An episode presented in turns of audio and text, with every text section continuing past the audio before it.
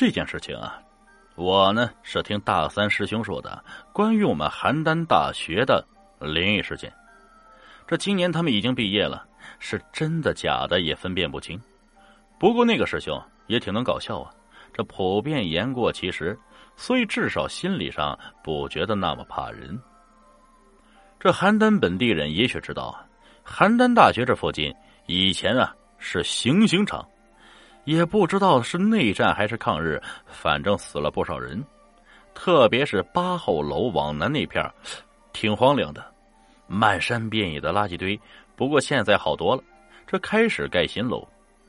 我这个大三的师兄呢，他上大一的时候在宿舍跟别人玩笔仙，郑重其事的还把床的红腿用报纸糊上，铁器呀、镜子什么的都拿宿舍外面，然后啊照笔仙。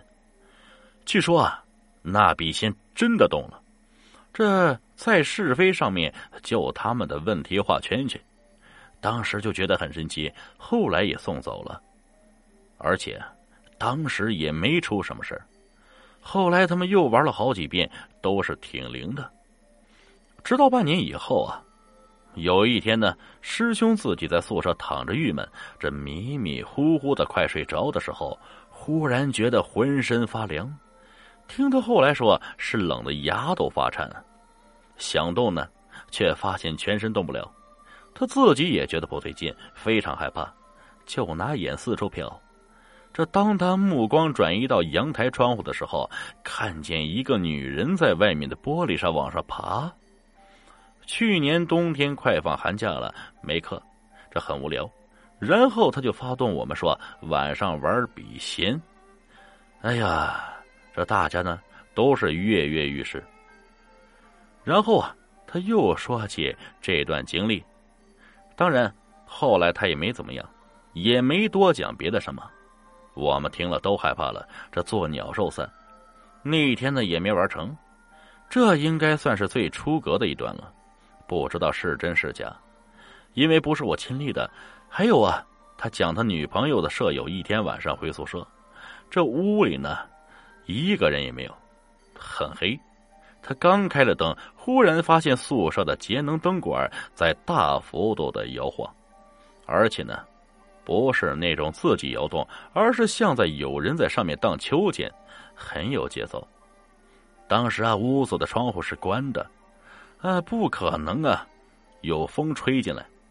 那女的吓得快疯了，赶忙到隔壁找了一群女同学，但再进屋子的时候，那灯管已经不摇了。今年开学以后啊，大三师兄呢，把他的电脑搬我们宿舍了。于是晚上轮流夜班。那天晚上我在 QQ 游戏里斗地主，哎呀，背景音乐就是床上三个死猪的呼噜磨牙梦话的声音，这他妈也挺恐怖啊！但就在这时候啊，下半夜两三点的时候，就听外面一阵一阵很多猫在叫，还有更恐怖的是一群女人、小孩的哭声，断断续续。我发誓啊，绝对没有听错。在外面看也没什么可看到的，而且明知道外面是一片荒地啊！我当时非常害怕，连上床都踏空了两次，到了床上也合不上眼，心突突直跳。过了很久啊，才睡过去。大概四月份吧，我在学校认识一个英语班的女孩，关系到现在都说不明白。也许呢，那时候想向恋爱的方向发展。我们呢比较熟悉的时候啊，一天晚上和他在操场溜达，然后如我所计划的，一起跑到图书馆西边的盘旋楼梯坐着聊天别瞎想啊，我们只是一起聊天。中途的时候，他拿出手机发短信。那个楼啊，应该算是邯郸大学很老的楼了。这盘旋楼梯那儿的门也封了，摇摇欲坠的，我心里一阵恐慌。就在这时候，我看盘旋楼梯那个缝隙里，一阵很浓的烟从下面冉冉升起。当时那个场景像极了恐怖片里的场景。然后我拉上那女生就往下跑，这到了下面，她就埋怨我猴急。然后我就给她讲了刚才的事情，她也是吓得不轻啊。